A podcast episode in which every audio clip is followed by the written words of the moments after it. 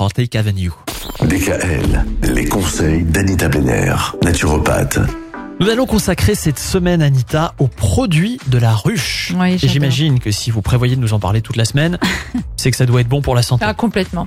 Alors, on va parler aujourd'hui de l'apithérapie, qui est une discipline qui consiste à utiliser donc les produits récoltés, transformés ou sécrétés par l'abeille. Et nous détaillerons tous ces produits durant la semaine. Il faut savoir que euh, l'apithérapie est utilisée depuis très très très longtemps, depuis l'aube de l'humanité.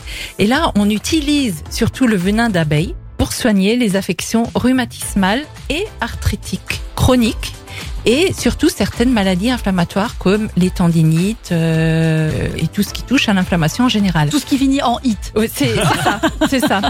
Alors, dans le venin d'abeille, il y a des agents anti-inflammatoires. On appelle ça l'adolapine et la mélitine. Et c'est reconnu pour être 100 fois plus puissant, par exemple, que l'hydrocortisone qui agit également comme un anti-inflammatoire.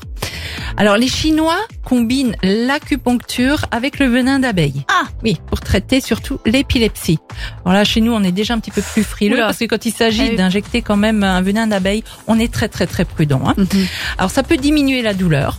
Il y a même des chercheurs coréens, alors c'est vraiment très asiatique hein, que ces méthodes-là, des chercheurs coréens qui ont publié une, une vingtaine d'études réalisées chez l'animal ayant évalué le, le potentiel analgésique et anti-inflammatoire du venin d'abeille et surtout sa capacité à diminuer la douleur ou la raideur.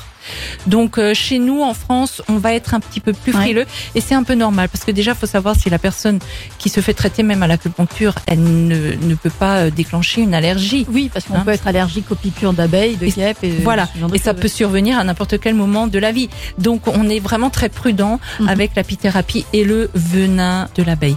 Donc là on va parler des différents produits durant toute la semaine et, et- que produit l'abeille? exactement. Le plus connu, le miel. Le miel. On commencera par ça demain. Demain. Retrouvez l'ensemble des conseils de DKL sur notre site internet et l'ensemble des plateformes de podcast.